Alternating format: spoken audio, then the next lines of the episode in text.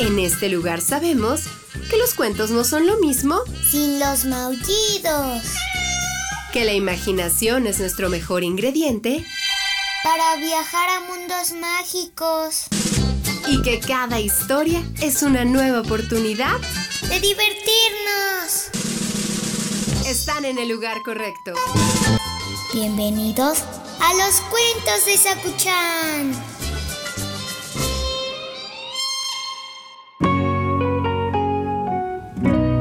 Hola, Sakuchan. ¿Listo para escuchar la historia de hoy? Ven para acá. El cuento de hoy se llama La sepultura del lobo.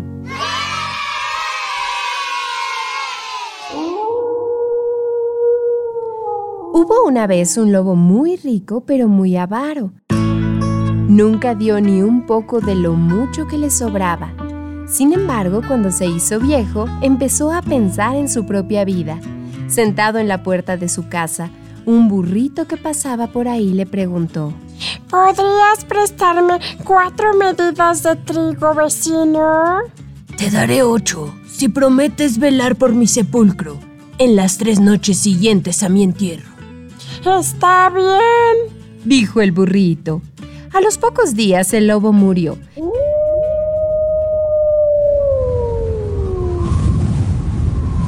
y el burrito fue a velar su sepultura.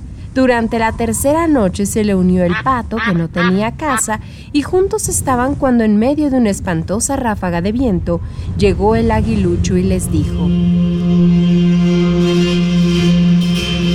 Si me dejan apoderarme del lobo, les doy una bolsa de oro. Será suficiente si llenas una de mis botas. Le dijo el pato que era muy astuto el aguilucho se marchó para regresar enseguida con un gran saco de oro, que empezó a volcar sobre la bota que el sagaz pato había colocado sobre una fosa. Como no tenía suela y la fosa estaba vacía, no acababa de llenarse. El aguilucho decidió ir entonces en busca de todo el oro del mundo. Y cuando intentaba cruzar un precipicio con cien bolsas colgando de su pico, cayó sin remedio. Amigo burrito, ya somos ricos, dijo el pato. La maldad del aguilucho los ha beneficiado. Y ahora nosotros, todos los pobres de la ciudad, con los que compartiremos el oro, nunca más pasaremos necesidades. Esto dijo el borreguito. Así hicieron y pues las personas del pueblo se convirtieron en las más ricas del mundo. Colorín colorado, este cuento ha terminado. El que se quedó sentado, se quedó pegado.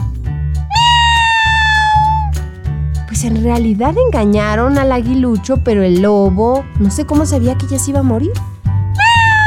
No, yo tampoco.